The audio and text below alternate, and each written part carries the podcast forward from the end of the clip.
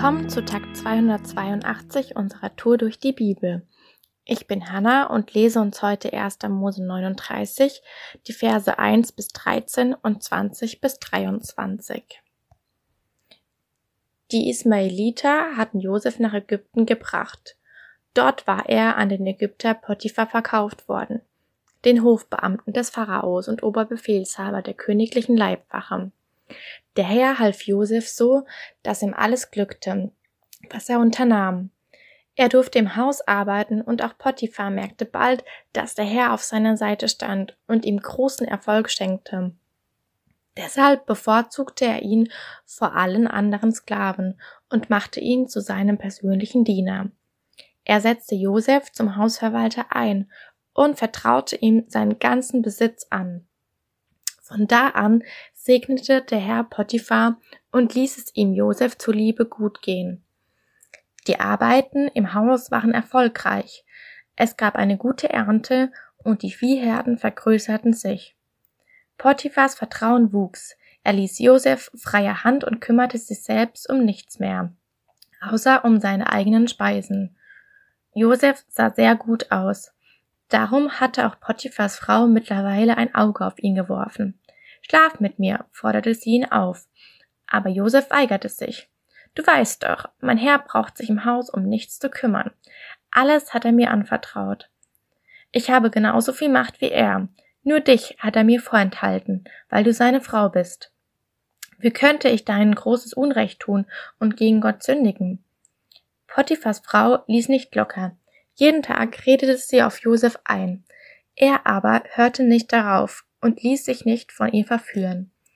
Einmal kam Josef ins Haus, um wie gewöhnlich seine Arbeit zu tun. Von den Sklaven war gerade niemand anwesend. Da packte sie ihn am Gewand. Komm mit mir ins Bett, drängte sie.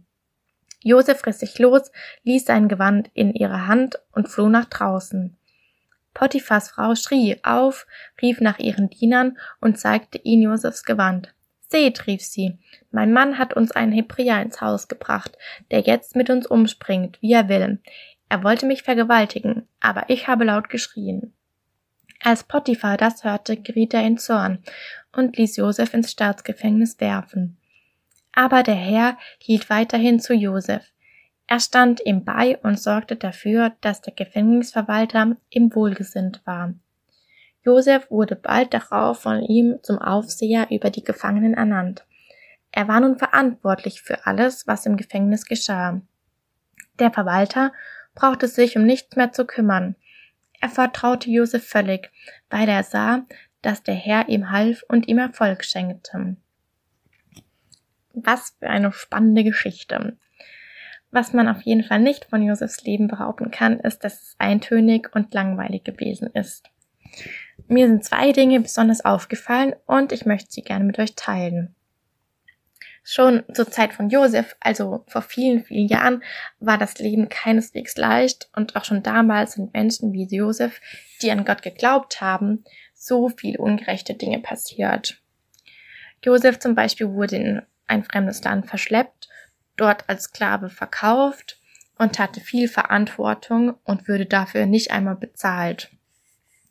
Und dann wird er im Laufe der Geschichte ins Gefängnis gesteckt, weil er zu Unrecht beschuldigt wird, dass er versucht hat, die Frau von Potiphar zu vergewaltigen. Doch Josef und das Leid, was ihm widerfahren ist, will durch Josef und das Leid, was ihm widerfahren ist, will Gott uns persönlich sagen, hey, du bist nicht allein mit all dem, was dir passiert. Und Gott ist genau in deiner Lebenssituation mit dabei. Ganz schnell verfalle ich in einen Gedankentunnel und sehe nur das Unrecht, was Josef passiert ist und frage mich dann, ja, wie Gott das alles zulassen kann. Aber dann wiederum fällt mir auf, wie Gott durch Josef den Unterschied macht, wie Josef in seinem Alltag den Unterschied macht, in der Begegnung mit anderen Menschen. Und das ist mein zweiter Punkt.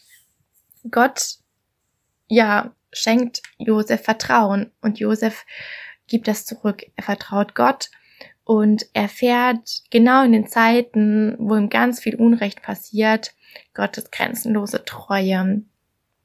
Und dann fällt mir mal wieder auf, wie Gott sich keine Grenzen setzen lässt von uns Menschen.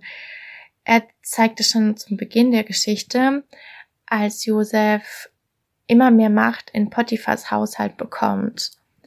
Und auch im Gefängnis wird Gott, äh, wird, wird Josef von Gott mit Gunst überschüttet. Und das alleine, weil Josef stark genug ist, um Gott blind zu vertrauen.